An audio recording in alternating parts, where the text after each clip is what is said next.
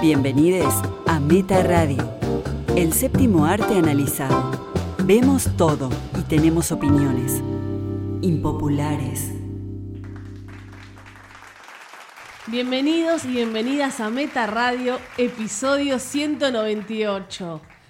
Estamos en la segunda parte del episodio sorpresa, pero ya no es tan sorpresa, porque estamos hablando de las series de nuestras vidas. Y hoy les terminamos de contar. Es nuestro top 5. Habíamos dejado en el puesto número 5. Valeria Karina Massimino. Pato Paludi. Y Fer Casals. ¿Cómo se quedaron la otra vez, no? Los oyentes como locos. Sí, yo ya ni me acuerdo de lo que hablé la semana pasada, así que espero Sí. no repetir ninguno de los, de los puestos del 6 al 10 en los que vienen ahora. Y creamos polémica, ¿no? Porque hubo reacciones en las redes sociales con lo que dijimos diversas. Porque nombramos series que salían un poco de la norma, de lo que tal vez se espera cuando uno dice voy a escuchar un podcast sobre las mejores series de la vida de alguien. Al finalizar voy a decir algunas series que no mencionamos, que la gente opinó, y también series que por ahí si uno no las eligió puede ser porque no es de nuestras vidas o no la vimos, tan solo por eso. Continuamos con el puesto 5, 5 de Pato Paludi. Bueno, entro en las comedias, porque mis series favoritas siempre fueron comedias, y van a ver que hay una especie de hilo en todo lo que voy a hablar en este episodio. El puesto número 5 es para una serie creada por el showrunner Bill Lawrence, que quizás lo conozcan porque es el creador de Ted Lasso. Ahora todos amamos a Ted Lasso, pero Bill Lawrence hace exactamente 20 años, porque hace muy poquito, hace unos días atrás, se cumplieron los 20 años de la primera emisión, el episodio 1 de la temporada 1 de Scraps. Scraps. ¿Y sabes quién dirigió un episodio de Ted Lasso de esta segunda temporada? Lo vi, el otro- lo vi hace poco. Lo vi hace poco. Zach Braff. Zach Braff. Bueno, no, no fui un fanático de, de Scraps desde el momento que salió. De hecho, ni lo sabía. Ustedes ya saben, acá yo amo Garden State. Y a raíz de eso eh, empecé a ver lo que había hecho Zach Braff, ¿no? Antes de, de esa película. Y me encontré con Scraps empezada. Y me enamoré. Me enamoré. Es una serie muy adolescente. Muy ¿no? loca, Muy arriesgada en algunas cosas, muy Sí, arriesgada. sí. Tiene. mm, Bueno, todo transcurre en un hospital, son todos internos, estudiantes de Sí. medicina haciendo su año de práctica. Creo que mi mamá, que es fanática de R, dijo, pero esto es en broma. Claro, claro. Era, y no le gustó a ella. Se burlaba mucho de todo. Pero dentro del humor alocado que tenía y cosas de sitcom, para mí había una gran mezcla, un gran equilibrio entre el humor más alocado y adolescente y hasta infantil y absurdo y tonto, con mensajes de mucha emoción, ¿no? Sí, sí, corazón. Claro, mucho corazón. ¿eh? Yo recuerdo episodios muy emotivos. Bueno, cuando Sí, se sí, les sí. moría algún paciente, algún, se hablaba de enfermedades, ¿no? Una serie que habla sobre conflictos en un hospital, eh, toca temas que son duros. Y realmente recuerdo episodios que me emocionaron mucho. Pero, bueno, amé a Zach Braff y por eso voy a estar eternamente enganchado con él. Tiene todas las cosas que me gustan, ¿no? Tiene buddy movie, hay una especie de bromance. La Sí. primera vez que escuché una, esa palabra fue con esta serie, ¿no? Por la relación de, de- de ellos dos, de Zach Braff y Donia- Donald Playson, si no me equivoco es el, el otro actor. ¿Cuántas temporadas? Nueve temporadas. Wow. Sí, sí, Yo arranqué a verla a partir de la quinta, recuerdo, y estaba enganchadísimo todos los años esperando a que salga. Por suerte ese formato de series no había que esperarlo tanto tiempo. Claro, era otra época. Porque duraban casi ocho meses al aire. Entonces Claro, cuando sí, terminaban a los cuatro meses ya sabías que volvía a empezar. Sí, sí. Entonces no, no es como ahora que te devorás los episodios en una hora y tenés que esperar un año a que salga la segunda temporada. Antes estabas todo el año viendo la serie. Sí, sí. Eso, eso es algo eh, Sí, sí. interesante, ¿no? Para marcar que no dijimos eso en el Sí, la, cambió anterior. absolutamente la manera de consumir el contenido. La- las series empezaban en marzo y duraban hasta diciembre casi. Sí, sí. O sea, e- era menos la brecha. No Sí. paraban de filmar, todo el tiempo estaban No filmando. sé cuándo eran las vacaciones de los actores, porque eran temporadas de 20 episodios. Después empezó a ver el unitario, eh, la miniserie, pero no sé cómo cambió a que no, las, las temporadas no pueden durar 20 episodios. No, yo creo que era una especie, era como un trabajo, ¿no? Para ellos. Eh, realmente estaban 11 meses del año dedicados a una serie y seguramente descansaban un mes. Y todos recordamos, no me acuerdo qué año fue, 2013, 2014, el año de la huelga de los guionistas. que atrasó las todo. temporadas de- que eran de 24 episodios duraron la mitad. Sí, ¿no? sí. Todas, todas las series tienen una temporada de 13 episodios, 14. Afectó a Lost, creo sí, también. a Lost y a, a todas las de ese año. Sí, sí. Así que bueno, eh, Scraps, si no la vieron, ojalá que la busquen. Y se como, y como fan vas a tener que decir qué quiere decir Scraps. Es el guardapolvo. El bien, es el es el, guardapolvo, es sí. el delantal que usan los... El ambo. Soy, soy fan, por eso. Muy bien, todo. bien. Mi puesto número 5 es para Family Guy. Fa- eh, Seth MacFarlane empezó, él, obviamente no vamos a hablar de los Simpsons, pero él empezó con un, un dibujo animado políticamente incorrecto, tocando todas las temáticas posibles. Y yo dije, yo ya del primer capítulo quedé loca. No sé hace cuántos años empezó, ahí no me fijé. Va por la temporada 19 y hoy pueden disfrutar de las 19 temporadas si tienen Star Plus. Bueno, lo voy a contratar, me parece. Seth, Seth es un genio, McFarland. De muy joven ya venía con esto. Aparte hicieron un capítulo que es Los Simpsons, siempre lo cuento. Los Simpsons con Family Guy. Eh, es un genio como Ricky, con ese humor incorrecto, la genialidad en cada guion, los gags. Él hace las voces también porque le encanta y canta muy bien. Tiene todos los elementos, Seth MacFarlane. Y últimamente estuvo criticando a Fox. ¿eh? Hace lo que quiere, lo que se sí, le canta. es bastante valiente en, en ese aspecto, teniendo en cuenta que Family Guy dejó de ser tan relevante como en algún momento, pero igualmente sigue, siguen las noticias. Sigue las noticias, Peter Griffin, eh, eh, tenemos el pajero Quackmayer, el viejo pedófilo que está enamorado de Chris, Stewie, con la máquina del tiempo, el perro Brian, la, la voz de la hija, que es una perdedora, Meg, la hace Mila Kunis, que la hablaste, Fer. Eh, la voz de Lois es la que hace la de Marvel of Miss Maisel, la amiga Sí. Los diálogos, los gags son, son, son tan geniales. No puedes. Yo con Family Guy, que no me pasó con ningún otro dibujo, es reír a carcajadas, es rebobinar y decir, no, no, no, lo que acaba de decir es anotarte el chiste. En Instagram gente sube, no sé, una página que son todos pequeños gags. Es uno mejor que el otro. Sí. Actuales, se pone en el contexto político, social. No, digo, si bien es cierto que sin los Simpson Family Guy no, no existiría, este, yo creo que levantaron mucho más la apuesta, ¿no? En cuanto a la incorrección política. Pero salvaje. Una vez leí que alguien dijo que Family Guy era la mezcla entre Los Simpson y South Park.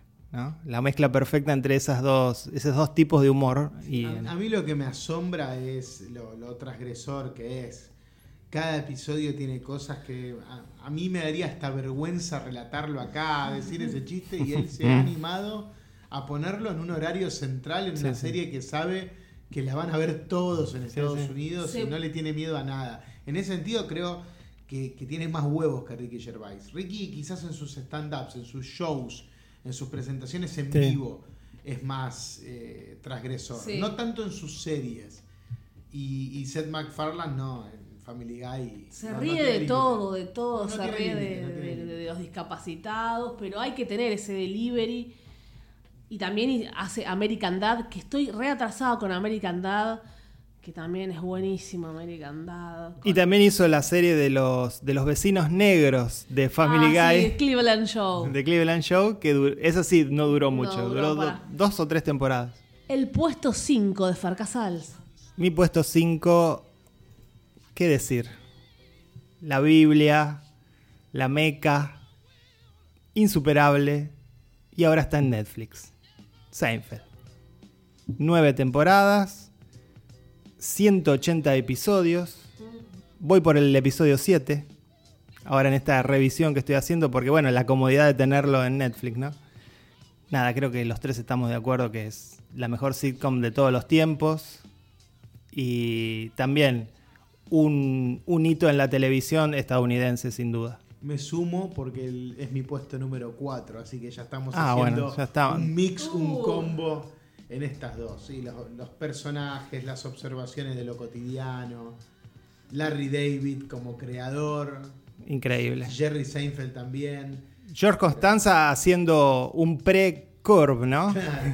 este, Y el, el stand-up como base de, Sí. de, de cada episodio, ¿no? hasta que después lo fue abandonando, ¿no? Cuando Sí. la serie ya toma su propio tono y ya es esa estructura de que todas las historias terminan confluyendo. Y lo que yo le, le digo siempre a Vale, ¿no? Sigo viendo cosas de Seinfeld en la vida cotidiana todo el tiempo. La vida cotidiana me presenta situaciones que me recuerdan a episodios de Seinfeld todo el tiempo. Ustedes Entonces- la, la están viendo ahora. Sí, lo que pasa es que cuando uno es estandapero que es tan observador, esas cosas que uno observa siguen vigentes hoy en día porque Sí, sí. no hubo muchos cambios en algunos aspectos, ¿no? Aunque él puede hablar también de la sociedad americana, pero también te llega porque acá, no sé, estás en un restaurante, haces algo y la observación de Jerry es igual allá que acá.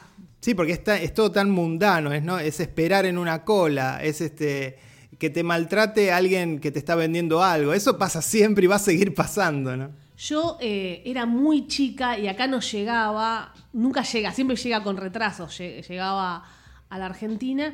Yo volvía del colegio, era muy chica, y estaba con, con mi amiga Carmen nuevamente, y el hermano de Carmen, que me lleva como siete años, como Fer, no sé, más, mucho más grande, Opa. a los gritos, a los gritos se reía. Y vamos a ver, no es Seinfeld que está viendo. Pero era a los gritos. Y me llamaba la atención que se riera a, a ese nivel. Y ahí yo me ponía a ver con, con ellos, mientras comíamos algo, almorzábamos y después nos, nos íbamos a educación física. Y, y en el momento yo no entendía tanto, pues estoy hablando de que por ahí que eran los 80. No, no, No, noventas, no, noventas. eh, eran los 90. 89 la primera temporada, Bueno. 90. Yo tenía 10, 12 años que llegó acá, entonces no, entonces la agarré más de grande. No puedo decir que es de mi vida, porque yo ya era más grande, aunque es uno de los, me- los mejores, sí, sitcom y estandaperos. Pero yo no la agarré en mi corazón porque era muy chica y empecé mucho más grande a verla. Sí, yo llegué a raíz de Woody Allen, no, no me pregunten por qué, pero ya iniciado con, con el humor de Woody, llegué a Seinfeld. Sí, sí, llegás, Creo porque que es- está es conectado de alguna llegar, manera. está- New está- York, ¿no? claro. Ya la, por la cuestión de New York sola. Bueno, el puesto número 4 de Vale. Puesto número 4 para Perdidos. Ah. Lost. Quedó en el puesto número 4, debatía los puestos, como les han pasado a ustedes, y bueno. eh, no sé qué año corría exactamente, porque yo empecé a ver gente por la calle con remeras de Lost. Yo estaba viendo, como siempre, muchas series, películas, La iniciativa Dharma. ¿Te acordás, no? Dharma Corporation. Y yo no, pero ¿qué está pasando con esta serie? Era, estás viendo Lost, estás viendo Lost, estás viendo Lost, era constante, digo. Y ya iban por la segunda temporada, ya entrada en capítulo. Y dije, tengo que bajarla y empezar a ver Lost. Y me volví loca. Me volví loca. Como todo el mundo, ¿no? Eh, no paraba de verla, no quería salir. Me quedaba encerrada en mi casa. No quería salir. Estaba ahí eh, diciendo qué va a pasar, qué va a pasar. Conjeturaba, veía foros, la gente opinando. ¿Qué pasaba con Lost? Hacías bien en no salir, ¿eh? Porque lo que había afuera no era tan interesante como los. The Hatch, Locke. Cuando se ilumina, que Locke encuentra y sale luz. Ahí yo dije, chao. No, ¿y qué, qué episodio piloto que termina con la frase ¿Dónde estamos?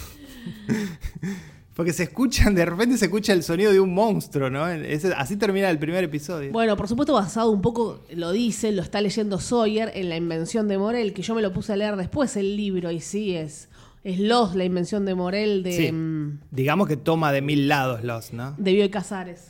Toma de mil lados. Sí, pero ahí es muy zarpado algunas cosas. Los puesto 4. ¿Y vos, Fer Casal? Mi puesto 4 es The Shield, una serie que duró 7 temporadas. Allá por el año 2008 terminó.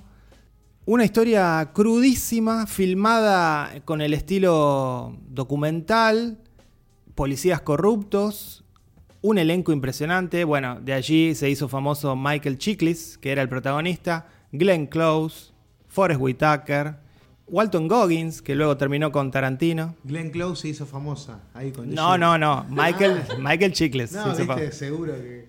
Michael Chiklis se hizo famoso y terminó en la película malísima de Los Cuatro Fantásticos. Digamos que lo único bueno que hizo fue The Shield. Siete temporadas, como digo, muy cruda, muy insoportable por momentos. Eh, el nivel de crueldad que hay en esta serie era lo que más te atrapaba. Este, jugada, en muchos aspectos jugada, con un final inolvidable que me quedó tatuado. Y Voy a googlear el final de Jill. Sí, pero creo que tiene más impacto si viste las siete temporadas No. anteriores. No, en vez de googlearlo, ¿por qué no le sacás la ropa a Fer y buscas el tatuaje? Porque dice que le quedó tatuado. En- hablé del alma, eh, un Ah. tatuaje en el alma. Hay que fijarse que cómo termina Jill. Bajate los pantalones. No me tatuaría el logo de Shield porque era un escudo policial, así que eso no. Así que The Shield realmente no es una serie muy popular, así que de paso la recomiendo. Bueno, ahora ya estamos, el top 3, que siempre son medalla de oro, plata y bronce. ¿Estamos de acuerdo? Sí, sí, llegó el momento. ¿eh? Acá Llega el momento, las tres son para el recuerdo. voy a hacer alguna coincidencia, ojo. ¿eh? Puesto número 3 para Pato Paludi. Va conectado con el 4 que mencioné recién. Dije Seinfeld. Y en el puesto número 3 voy con Curb Your Enthusiasm. Una serie que aparte estoy coleccionando ahora. Cada vez que hacen un viaje, Vale y Fer me traen una temporada. Acá son incomprables. son muy caras. Y amo Curb, lo veo desde que empezó a raíz de, de- de que yo conocía Seinfeld, eh, apenas me enteré del proyecto, empecé a verlo y nada, fascinante, porque tiene lo mismo de Seinfeld, la base de- del stand-up, de las discusiones cotidianas, todo lo que nos puede molestar Sí. de la sociedad moderna. Larry levanta banderas contra eso. Pero exacerbado, ¿no? Claro, con, con mucho humor, con mucha incorrección política. En ese, en ese sentido sí está muy hermanado Claro. con Ricky Gervais. Sí. No es el Ricky Gervais de, de, de Los Ángeles. Y es mucho más incorrecta políticamente que Seinfeld. Sí, claro. Porque yo creo que lo que le suma a esto, eh, y por eso la, la pongo por encima de Seinfeld, por más que Seinfeld sea la, la- la que inició todo, es eh, bueno, la incorrección política y el hecho de que Larry se interpreta el mismo y que juegue con todo ese mundo real de la fama, de las celebridades, Sí, sí. incluso jugando con el universo de Seinfeld. Y jugando con el mismo, claro. Jugando con el mismo y con Seinfeld. Yo cuando, ya en los primeros episodios, cuando se pelea con Jason Alexander, que es el personaje, es el actor que Claro. interpretaba a George Constanza, ya eso me resultó fascinante. Y la O sea, reunión, ¿no? No olvidemos la reunión. Justo más adecuado, muy meta todo, ¿no? Sí. Jugar con su propio universo, usando a, di- a distintos actores. Cuando llega la temporada 3, creo que es la 3 o la 4, el arco de esa temporada es Mel Brooks y los productores. Sí, sí. La Creo obra de es- teatro. sí, es, es mi temporada favorita. Increíble. Está ensayando para ser los productores con Ben Stiller. y claro, Larry David insoportable, con todas sus manías. Ben Stiller teniendo que acomodarse a él, ¿no? Muy Qué divertido. buen título, ¿no? ¿Cómo es la traducción? Porque es maravilloso Sí, el título. No te entusiasmes tanto, Tanto. ba- bajar el entusiasmo, calmar. Moderá, no, moderate. Vamos a calmarnos, pará un poco.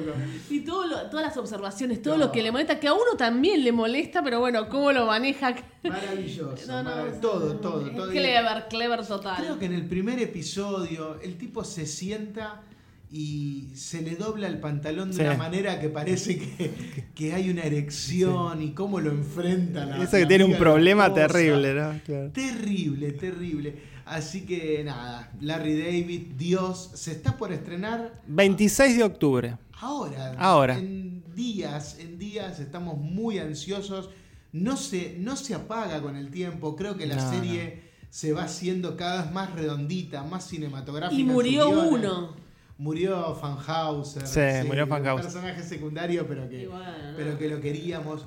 La, la temporada 9 también creo que. Me parece que la temporada 9 estaba pensada para que sea un gran finale de la serie. Sí, sí. Y, pero sí, HBO lo convenció y siguió. Y la Sí, décima fue excelente. Y ahora se viene la décimo primera. sí. Con un tagline buenísimo que es: El mundo cambió, él no. Él no, él no se va a adaptar. Eh, todo va a transcurrir seguramente Sí, va a haber- con la pandemia. va a tocar varios temas. Y todo eso. Y, y estoy muy, muy ansioso esperando. Bueno, cur- de entusiasmo. Me hace, claro. No, no, imposible, imposible bajar el entusiasmo. Amamos a, a Larry en meta. Puesto número 3, que lo quiero compartir con otra serie, no sé si me lo van a permitir, pero mi elegida es Ali McBeal. Ah, muy bien.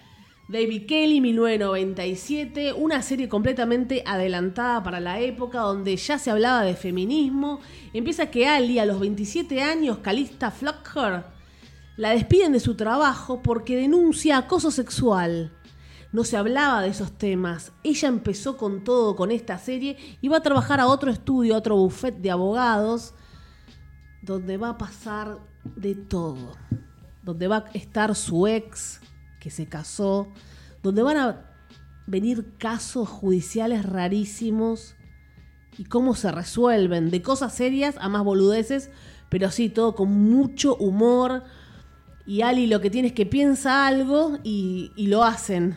Ella piensa que, que tira, que tira a alguien por la ventana y lo hacen, lo Sí. muestran. Ese recurso narrativo que es eso, que se manifiesta lo que ella piensa, este, en su momento era muy original. ¿eh? Ahora parece que todos lo podrían usar, lo pero. inventó él. O cuando ve al ex que dice, hola, ¿cómo estás? Me casé y se- se- le tiran como flechas en el corazón. Vos ves que ella está... con- Ah, dice. y tiene clavadas las, fle- las flechas Sí, sí, Había un uso de, de un CGI bastante primario, pero que. de bueno, un bebé, que veía un Sí. bebé, ya estaba por cumplir los 30 años y decía, esta no es la vida que yo pensé para mí. Es el famoso bebé bailando. Sí. Robert Downey Jr., por supuesto, ganó. Todos los premios se llevaron. Mejor Emmys, Globos de Oro, actor, dirección. Robert Downey Jr., qué buen actor. Y ahora nos importan los semi. Nos importan los No, semi. no, pero A- quería- en el- a Fer Casal le No, importan los para nada. Cuando para le nada. conviene. Cuando le conviene. No, para nada, nunca. Eh, siempre mencionamos lo de los premios. Y ¿Este año hablamos de los semis este año? En ese momento No. era muy importante. Daba mucha relevancia también para los actores dónde iban a terminar después. Pasaron un montón. Bon Jovi pasó por Ali McBeal, Aretha Franklin, Había, había muchos episodios que terminaban con celebridades cantando, ¿no? cantando en el Este, buffet. Artistas. Tina Turner. Y bueno, fueron cinco temporadas, maravillosas todas. Un final que algunas personas sí, algo se puede criticar, pero a mí me encantó el final. Porque muy adelantada, no voy a spoilear, pero ella también había donado sus óvulos, todo súper adelantado, feminista, no tenía que estar con un hombre. David Kelly vio el negocio. Sí. Antes Quería Un compartir. No puedo compartir este puesto, Sí, ¿no? Compartilo, compartilo. Eh, no está bien hacerlo, si no la queda fuera, pero Dexter, la serie Dexter con Michael C. Hall, que ahora vuelve, pero no terminó, así que por ahí no entraba, por eso la digo. Pero- Porque fue una última mala temporada, como le pasó a Pato con Homeland. Pero bueno, no lo voy a matar porque ahora vuelve con todo. Así que la dejo en un paréntesis a Dexter. Puesto 3 de Far Casal que no lo va a compartir con nadie. Se trata de una serie muy poco popular que nadie conoce. Se llama Juego de Tronos. No sé si la recuerdan. Es. eh, Acá llegó como Game of Thrones. Sí. Ocho temporadas, 73 episodios. También, ¿no? Icónica de esta era, de ya de la época donde el streaming estaba empezando a ser este, relevante. Mucha gente suscripta a HBO por Game of Thrones. eh, en un momento donde ya empezaba a surgir Netflix. Y bueno, eh, creo que la tarea que ahora tienen los todos las plataformas de streaming es encontrar su propio Game of Thrones, ¿no? Encontrar una serie que cree ese fanatismo global que logró Game of Thrones y yo creo que merecido. Más allá de podemos discutir la última temporada, creo que el cuerpo de trabajo de lo que fue la serie eh, habla por sí misma. La guita, la plata de producción, ¿no? Impresionante. Impresionante. Bueno, yo me voy a sumar a hablar con vos porque es mi puesto número dos. Ah, muy bien. Estamos, estamos encontrándonos con Fer. Él siempre, las series que yo valoro, él un poquito más abajo. Abajo, ¿no? claro. Pero bueno. Hay eh, que ver después cuántas coincidencias ah, tenemos. él es muy clever. Claro, y vos sos muy cobarde. Bueno, eh, la, la diferencia entre Fer y yo es que Fer vio Game of Thrones desde el episodio 1, Sí, desde la temporada 1. desde la temporada 1. Y yo me sumé todo, todo lo... Te sumaste al, al hype. Claro, no, todo tardo, lo, lo dije hace unos programas atrás, todo, todo tardo mucho tiempo en asimilarlo. Claro. Eh, Como la edad, por ejemplo. Claro, que como la Game of Thrones tardé seis años en decir, bueno, a ver, ¿qué es lo que está pasando con esto? Es para tanto. Es para tanto. Bueno, yo no lo quise hacer, porque ya iban por las seis y dije, no, no lo voy a hacer. Yo agarré y dije, bueno, listo. Me volvían tan loco va- tantas personas que dije, a mí no me gustan las cosas épicas, nunca me gustaron las historias ni de vikingos, ni- Medievales. ni medievales, menos fantásticas, con dragones. Dije, la voy a ver nada más para justificar, para poder justificar por qué no me gusta y que ya no me jodan más. Y desde el episodio 1 fue un- una conexión total, ¿no? Con Nicolas Coster Waldo, con ese final del episodio Sí, 1, sí. ¿no? Las Increíble. cosas que hago por amor, no me, no me olvido más la frase, las cosas que hago por amor, y, y es terrible. Y lo está que hablando, hace. está hablando de la hermana, ¿no? Claro, es terrible lo que hace y claro, yo no podía, no podía parar de verlo. Y No, John no. Bean, todos revaloramos, amamos. Y esa, decapi- A John Bean. esa decapitación. No, eso es, eso es increíble. Yo nu- nunca me recuperé, ya lo he dicho acá, eh, porque hablamos largo y tendido de la última temporada Sí. en, en otros episodios de Meta, pero nunca me recuperé a la, isa- a la desaparición de Ned Stark en, en Game of Thrones. Tengo muñecos, tengo medias, tengo cuadros, tengo remeras. Es la, la última serie que generó un fanatismo Sí, sí. enfermo En mi caso también. mí. Y creo que es lo que le pasó a, a muchos. El día que Vale se anime a, a sentarse lo a verla, ahora. lo que le está sucediendo a Vale con Game of Thrones, que dice, sé que es buena, pero no voy a invertir todo el Claro, es tiempo. mucho ver algo de tiempo. cero". Mucho tiempo. ¿Con qué serie les pasa? A mí me pasa con Breaking Bad. Claro, bueno. es una serie que tengo Ah, que sí, ver. sí, igual. Miré un rato, miré unos episodios, no está mal, pero no quiero ver seis temporadas, tantos capítulos, y sé que me estoy perdiendo algo, algo fantástico.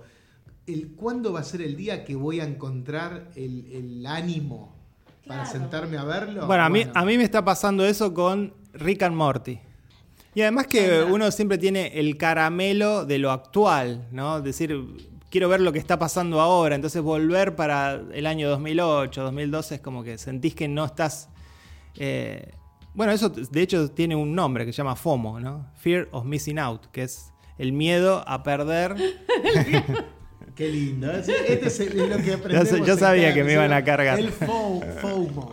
Dale, Fer, contalo mejor, pero te interrumpimos. Es- Esto, es esto, muy- esto- esto es muy conocido llamado como. Claro, es muy bueno esto. Esto, eh, en el podcast de Kevin Smith, que escucha Fer, a Kevin Smith se le ocurren palabras boludas y Claro. las trae acá y nosotros las repetimos. FOMO. FOMO es un término que significa fear of missing out, es decir, miedo a perderse lo que está pasando.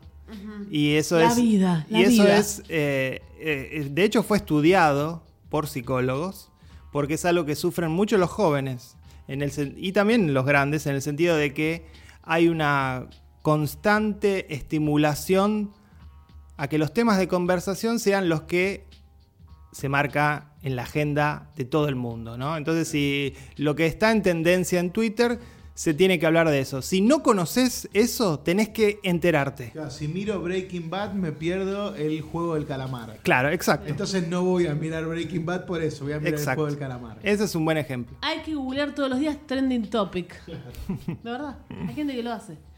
Negocios enteros. Bueno, ese fue el puesto número 2 y otras reflexiones que nos llevaron el puesto número 2. Y ahora tu medalla de plata, ¿vale? Los expedientes secretos X, The X-File. Coincidencia conmigo que también lo tengo en el puesto 2. Bravo. Los expedientes secretos X, Dan Scully, Fox Mulder, Gillian Anderson. Que David. Duchovny. David Duchovny, que no es buen actor. Ah, sí. Los- te enamoraste, 11 temporadas, ya no sé, Fer, todas 11 temporadas, sí.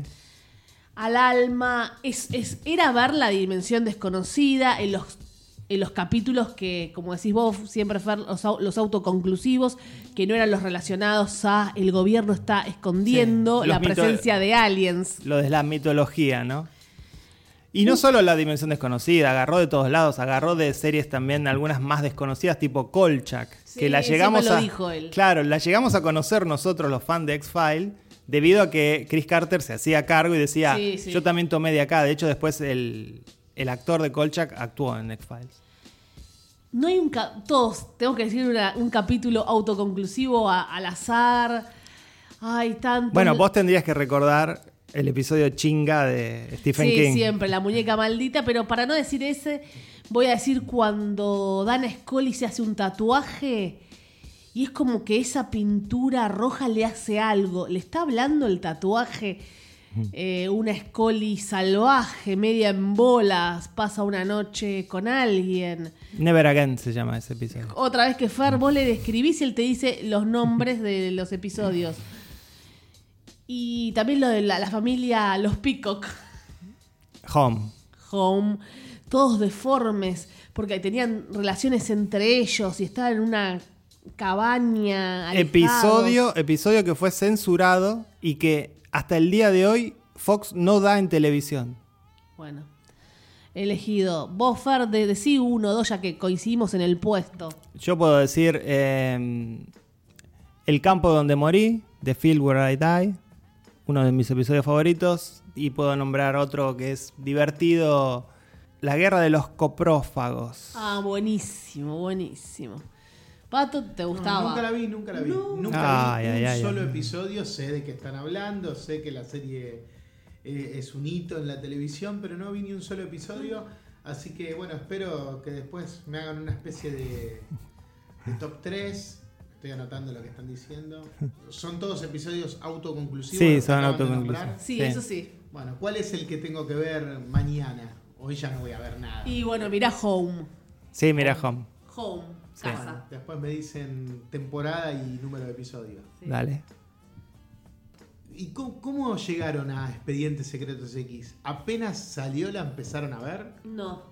En mi caso, eh, yo estaba en la secundaria y una profesora mía de biología dijo, ah, llegué tarde porque quedé viendo los expedientes, una cosa así. Y en Telefe la pasaban y después en Fox. Iban, en Telefe iban los por los viejos y en Fox los nuevos. Y ahí me- com- comenzó mi obsesión. Cada capítulo de X-Files lo habré visto cinco veces. Yo la agarré por la tercera temporada, empezada. Entonces fui para adelante y después fui a ver los primeros.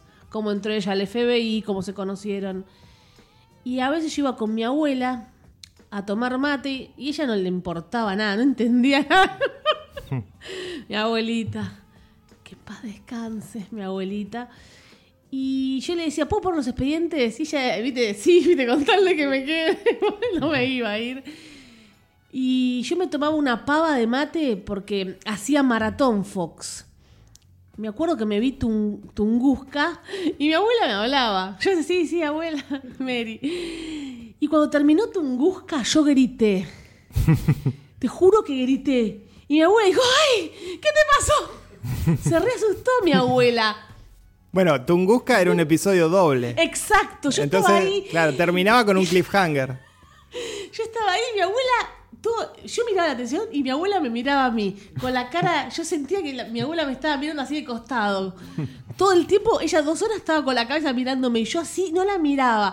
Y tomaba mate, no, y decía, no, abuela, esto es espectacular, espectacular. Y grité y mi abuela se asustó que casi se cae, se cae del sillón. Lo que generaba en mí Tunguska. ¿Ese es un episodio autoconclusivo? No, No. ese Bueno, es. o sea, son- es un episodio doble, pero... Sí, pero ese no es. eh, no es el monstruo de la semana, digamos. Es eh, parte de la mitología de la serie. De hecho, el segundo episodio se llama Terma. No, te, no, te juro que no, no lo podía creer. No puedo terminar acá. Y después tenía que esperar la otra temporada. No lo podía creer. ¿Vos. No, bueno, eh, yo decía que mm, mi historia no es tan adorable como la de Vale con su abuelita. Yo sí la descubrí apenas salió, me llamó la atención, había una gran campaña de publicidad, no olvidemos esto, digamos, no fue de la noche a la mañana que se convirtió en un éxito. Primero fue un éxito local en Estados Unidos. Yo en ese momento vivía en otro país y la vi desde el primer episodio y fue la primera vez que me hice fanático de una serie de televisión y fue también la primera vez que gracias a la serie descubrí los foros de internet. Porque era, Era un año que no, no había Facebook. claro, era, era el año 94 y era entrar a foros a ver qué opinaba la gente de X-Files y, y buscar freaks como uno que estaban debatiendo la serie, las implicancias de toda esta conspiración extraterrestre y tal. Y foros de internet que eran páginas más precarias. ¿no? Absolutamente, imagínate 1994 94. y había que esperar que cargue. Y si Claro. alguien si, si alguien se animaba a El subir si alguien se animaba a subir una foto de la serie, la veías cargarse bajando así tic tic tic tic. Yo me acuerdo en el año 2000, o sea, ya seis años después de eso, eh, haberme comprado un disco de Peter Gabriel y en un foro tipear todas las letras de las canciones y subirlas. No. Y eso era como un aporte, wow, nadie lo hacía.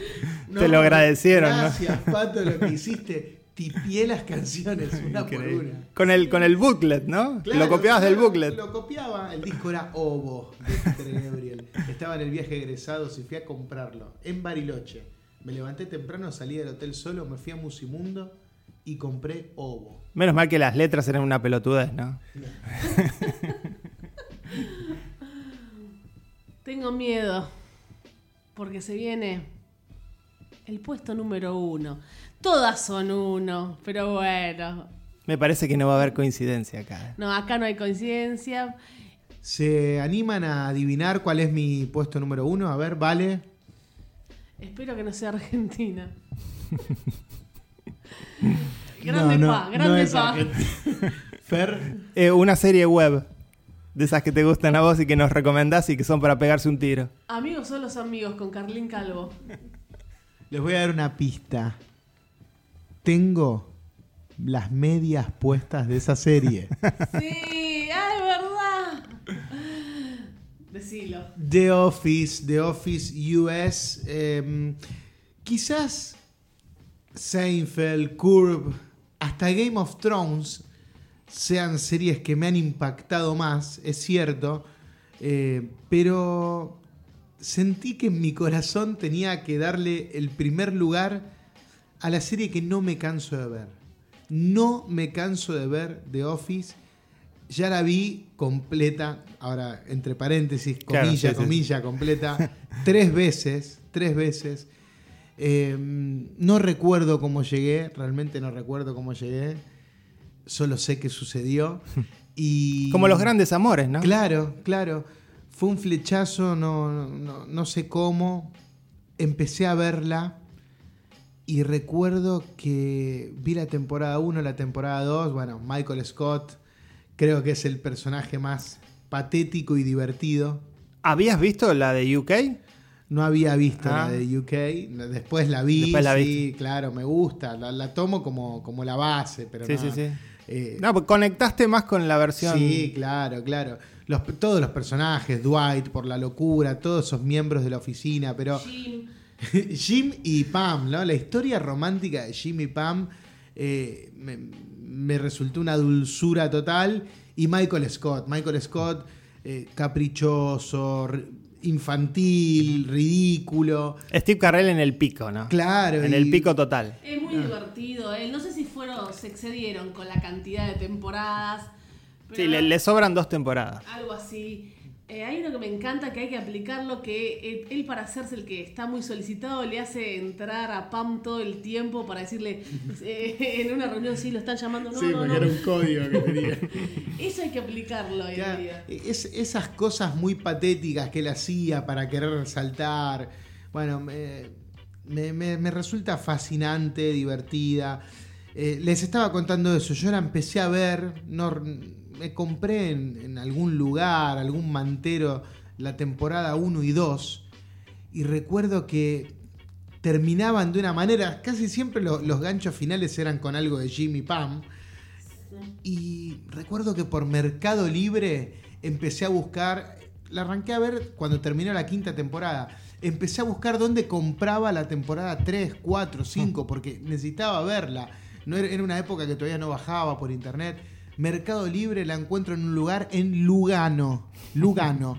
Eh, ¿Cómo le explicamos a la gente? Es lejos. Es lejos Y es peligroso. Y, es peligroso. Pero la compré y yo era más chico, incluso no había, no había viajado nunca a Lugano y me fui ahí al, al costado de una autopista. Me podrían haber sacado los órganos por, por ir a comprar The Office. Y nada, fascinante, fascinante. Y bueno, ya a partir que empezó la temporada 6 lo fui viendo semana a semana. Sé que hay mucha gente redescubriéndola ahora. Sí. Hay, hay un revival por, por alguna de las plataformas en donde está. Entonces no voy a anticipar cosas. Pero el episodio 6 pasó una de las cosas más emotivas que, que- que a mí me generó un episodio de televisión. Y eso está siempre guardado en mi corazón. Temporada 6, un viaje a las cascadas, a las Niagara Falls, es lo único que voy a decir. Eh, hermoso, me emocioné, terminé casi llorando y dije, claro, am- amo a estos personajes, amo todas sus historias. Entonces, eso, eso está para siempre en mí. Temporada 7, ahí hay un quiebre, porque eso sí lo voy a revelar, Michael Scott se va. Sí. Porque, bueno, Steve Carell cumplió un ciclo con la serie. Sí, sí. Steve Carell se hizo más grande que la serie. sí. Lamentablemente, Y, ¿no? claro. Porque encima fue a hacer unas películas una peor que la otra. Y la serie tuvo dos temporadas más que ya no pude verlas. No pude verlas. Me pasó algo parecido a lo que les conté con, con Homeland. Sí. Eh, Bueno, yo, algo- la- yo las vi y te digo que, si bien se lo extraña, mantienen el nivel y lo de Jimmy Pan se resuelve bastante mal. Sí, no, no sé, ni se me ocurre qué más había por resolver porque Bueno, ya ellos siguen en, siendo- otro, en otra Y, etapa. pero ellos siguen siendo como el núcleo emocional Claro, de la serie. Pero bueno, no, no sé. Eh, ni quiero pensar en esa temporada 8 y 9. No existen para mí, directamente no existen. Pato hace lo que quiere, que están en su cabeza. Es, eh, no sé, tu madre se casa con otro tipo y vos no aceptás. a Claro, claro. Porque vos seguís teniendo a tu papá. Bueno, esto es algo así. Steve Carell. Nunca te voy a decir papá. Claro, es, es algo así. Eh, bueno, amo, amo The Office, no me canso de verla. Me encuentro todo el tiempo en YouTube viendo bloopers, viendo escenas y sigo llorando de la risa como si nunca lo hubiese visto. Entonces, por esas cosas, no le puedo sacar el puesto número uno a The Office US. Y llegó el puesto uno de ella, Valeria. Ya lo he dicho muchas veces, pero bueno, en este especial vamos a... Me voy a emocionar, no, no me voy a emocionar, pero The Wonder Years. Los años maravillosos en mi puesto número uno, 1988. Con una pequeña ayuda de tus amigos. Esos años maravillosos. Yo venía del colegio y veía en Canal 9 eh, doblado, así que tengo en la cabeza la voz de Kevin, la voz de MacGyver, que era también la, la voz de su cabeza, lo que Kevin pensaba. Y es también ver un poco cuenta conmigo, por eso no quería decir tanto pato cuando vos también la elegiste. 115 capítulos, seis temporadas. Yo siempre digo que es universal, porque si bien contaba lo los conflictos de su familia, lo que vivía Kevin, esa familia blanca en Estados Unidos de clase media, que hablaba un poco de política, pero también Kevin hablaba de cómo amaba a su vecina, Y eso es universal, cómo se llevaba con sus, eh, con sus compañeros de colegio, es universal. La relación que él tuvo con un profesor de matemáticas, que después murió sublime. Hay una escena también, otra profesora que era más hippie. Estábamos en esos años que la echan por decirle a sus estudiantes que se expresen y lo que le dejó a él en el alma era un poco la sociedad de los poetas muertos, ese capítulo. Toda la relación, eh, los vemos crecer a él, Kevin, Arnold, a Winnie Cooper, a Paul Pfeiffer, que no es Marilyn Manson. Menos mal, ¿no? Teniendo en cuenta la actualidad de Marilyn. El amigo nerd, eh, las novias que él tenía, la camperita, su primer beso, y eso es lo que vivió todo el mundo, no importa qué pasaba en Estados Unidos, también él hablaba de, bueno, estaba en el gobierno Bush, Wayne. Wayne, su hermano, el que le decía cabeza hueca, al menos tra- eh, traducían así acá, Insoportable. Eh, la madre, la madre en la cocina siempre, no salía de la cocina la madre. El padre con mal carácter, como recordaste, Pato. La Todo. hermana hippie. La hermana que todos estábamos enamorados. ¿no? Eh, Olivia Davo. muy bien. Era esa. ¿Y quién era la- el novio de Olivia Davo? No me recuerdo quién era. Michael, que después estuvo en Friends. Sí. David Schumer. De Friends que hacía de Ross. Correcto. Un final Terrible. maravilloso como Los Años Maravillosos. Muy cuenta conmigo al final, ¿no? Y sí, por es- Te cuenta qué pasó con cada uno, mira, erizada, mientras veían el festival por las calles. Se quedó con Winnie. Y era el tema de conversación. Yo era chica y era el tema de conversación. Porque iban despacio. Llegaste a base 1, le decían. Eso me encantaba. Porque acá no se usaba mucho lo de base 1. Y no, porque es de béisbol. Bueno, pero por ahí como se decía acá, buscando Acá se decía la metiste como en el fútbol. Y era que había tocado una teta, ¿no? Los amigos, los personajes, porque Kevin se van agregando personajes en todas las temporadas. Y siempre esa voz del recuerdo constante. Eh, Kevin es emoción, es emoción y es, es la vida de nosotros de chico, con variantes, ¿no? Si no, todo tiene que ser desgracia, no. No, la, la narración en off, eh, la mejor Sí. narración en off que se haya Sí. usado en la historia. Que en general nosotros la condenamos. Sí, sí, este, claro. El uso es un uso un poco vago cuando lo vemos en una película, por ejemplo. Pero acá es, es perfecto. Eh, solo en dos ocasiones se llegó a la perfección con la voz en off, con Los Años Maravillosos. Va a decir y algo tonto. Con las películas de Mariano Ginás. Claro, ahí está. Lo, lo vi venir. eh.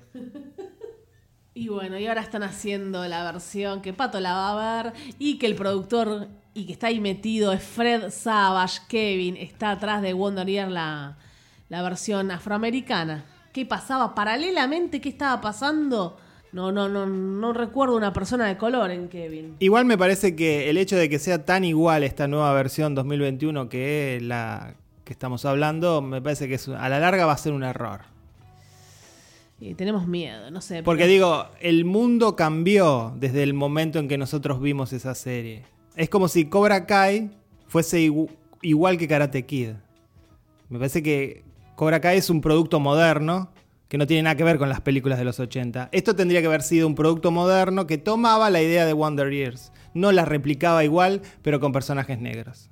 No, bueno, no sé por qué caminos va a ir. Ahora el puesto número uno de Fer Casals.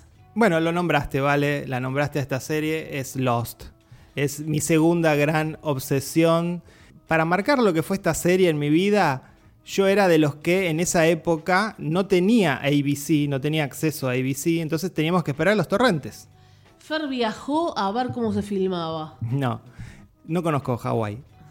Y, y era esperar el día, que yo no me acuerdo si era los viernes que salía Lost, esperar el día sábado a la mañana que empiecen a caer los torrentes para ver el episodio que se había dado a la noche por ABC en los Estados Unidos, e inclusive fijarme la hora, porque de acuerdo a la, a la costa de Estados Unidos se daba una hora antes. Entonces primero caían los, los torrentes de, por ejemplo, la costa oeste. Entonces, bueno, ese era el nivel de fanatismo. Luego, la serie, muy inteligentemente, sabiendo la cantidad de teorías que había acerca de, de la historia, crearon una web con pistas y, y videos y este, cosas para resolver que hablaban de la temporada que se venía. Bueno, yo jugaba todos esos juegos, buscaba todas las pistas.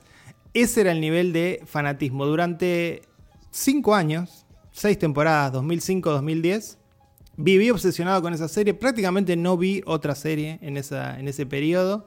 Menos mal que no lo conociste en esa época, Vale. estaba muy distraído, ¿no? este, digo, más allá del final, eh, que, que, a mí lo defiendo, a la larga lo defiendo, aunque no haya sido perfecto. Este, me parece que el disfrute de, de lo que fue el viaje no puede opacar ese, un, un mal final. Entonces, No, fueron demasiados años disfrutando esta historia. Sí, yo la puse en el puesto número 4, sí. Es que era tan perfecta que uno ya no sabía qué, qué final darle a algo tan perfecto. Se habían tirado un montón de conjeturas en los foros que también dice Fer, ya había más, más lugares donde fijarse. Y el mismísimo J.J. Abrams dijo, la verdad que mm, las otras ideas nos gustaron mucho. Y, y dijo que no quería guiarse en cosas que decía la gente porque decía Sí. que era buenísimo. Igual después, sabes que él de alguna manera, él, a partir de la segunda temporada, él le dio todo a Lindelof Sí. y se desligó porque él estaba haciendo películas. Pero, Estaba metido. sí, estaba supervisando, digamos. Pero eh, el problema fue que luego se reveló que los guionistas Sí. estaban construyendo la historia a medida que la iban escribiendo. No había un final escrito. Tu personaje favorito, todos tan bien delineados. Creo que Locke, Locke era, era místico. Sí, Locke era el corazón, ¿no? El corazón de la serie. Sí. eh, Actorazo. Y también guardo un poquito de cariño por Said. Ah, ahí. Not Penny Boat. La gente se tatuaba, se tatuaba en la mano Not Penny Boat. No es el bon- eh, porque es muy importante esa información cuando muere un protagonista. Esa info era importante. La gente se empezó a tatuar Not Sí. Penny Boat. Y recordemos, bueno, podemos recordar mil episodios, pero el top 5. When I Met You. Ay, no. El top 5 Sí, el top 5 de Charlie. Charlie. Es el top 10 de tu vida. Son momentos en tu vida. Uno puede ser cuando murió tal. Eh, cuando me pasó tal cosa. ¿Cuál sería el top 5 de tu vida? No películas, de tu vida. Momentos de tu vida. Lo que hace Charlie, ese es un capítulo para llorar. También uno de los más, uno de los capítulos más fabulosos a nivel que salió, este es el mejor de la historia, el tema con Desmond y la constante. Eso es, Sí. ta- es- es lo más clever que yo vi. Sí, el- el episodio que precisamente se llama The Constant. Bueno, Fer enloqueció con Lost, yo con The Wonder Years y Pato con The Office. Vamos a ver las coincidencias. Muy pocas. A ver. Nosotros, Vale y yo, tenemos The X-Files y Lost. Y con Pato tenemos Game of Thrones y Seinfeld. Yo, Ricky Gervais, la The Office UK la dejé entre paréntesis, así que no, bueno, no vale. ahí podría haber... Dos tenemos Wonder Years. ¿Una sola nosotros dos? Y de nuevo recordamos que la idea era decir series que significan algo para nosotros más allá del análisis sesudo de esta es la mejor serie de todos los tiempos, porque no, acá, acá fue más el corazón y la nostalgia. Sí, de hecho, la- las dos series que más se hablan en los últimos años, eh, que son trascendentales por lo que significaron en la televisión, no las nombramos. Breaking Bad, Sí. Los Sopranos. Los Sopranos. Mad Men. eh, También. ¿Qué más? Mi madre veía Dallas, Dinastía. Bueno, La eh, recuerdo ver eso. telenovelas, ¿no? Telenovelas norteamericanas. ¿Qué más? Alf. Alf, Ah, vos cuando, cuando arrancaste nombrando al chavo, claro. eh, pensé también en los tres chiflados. Inoxidable. También, inoxidable. Han pasado, ya va para los Bueno, 100 años sí. y, Sí. y sigue siendo vigente, divertido. El Super Agente 86. Me encanta, me encanta. Y así llegamos emocionados, con ¿Sigue? ¿Hay palpitaciones. una continuación? No, no, no, no, ya no hay bonus track. Este es el final. Es el final, final. Dos temporadas nada más tuvo. Estamos con palpitaciones, emocionados, tal vez queriendo revisitar al menos algunos episodios más. Dentro de 10 años, ¿habrá nuevas series que agreguemos?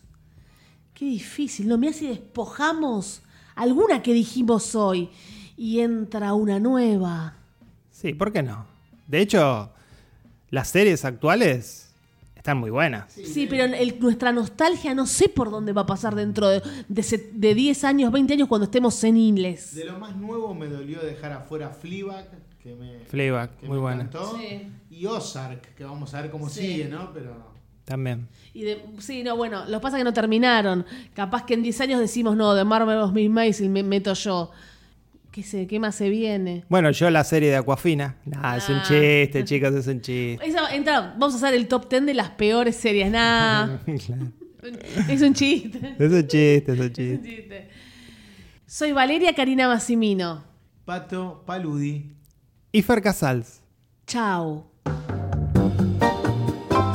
Somos Meta Radio. Cuarta temporada.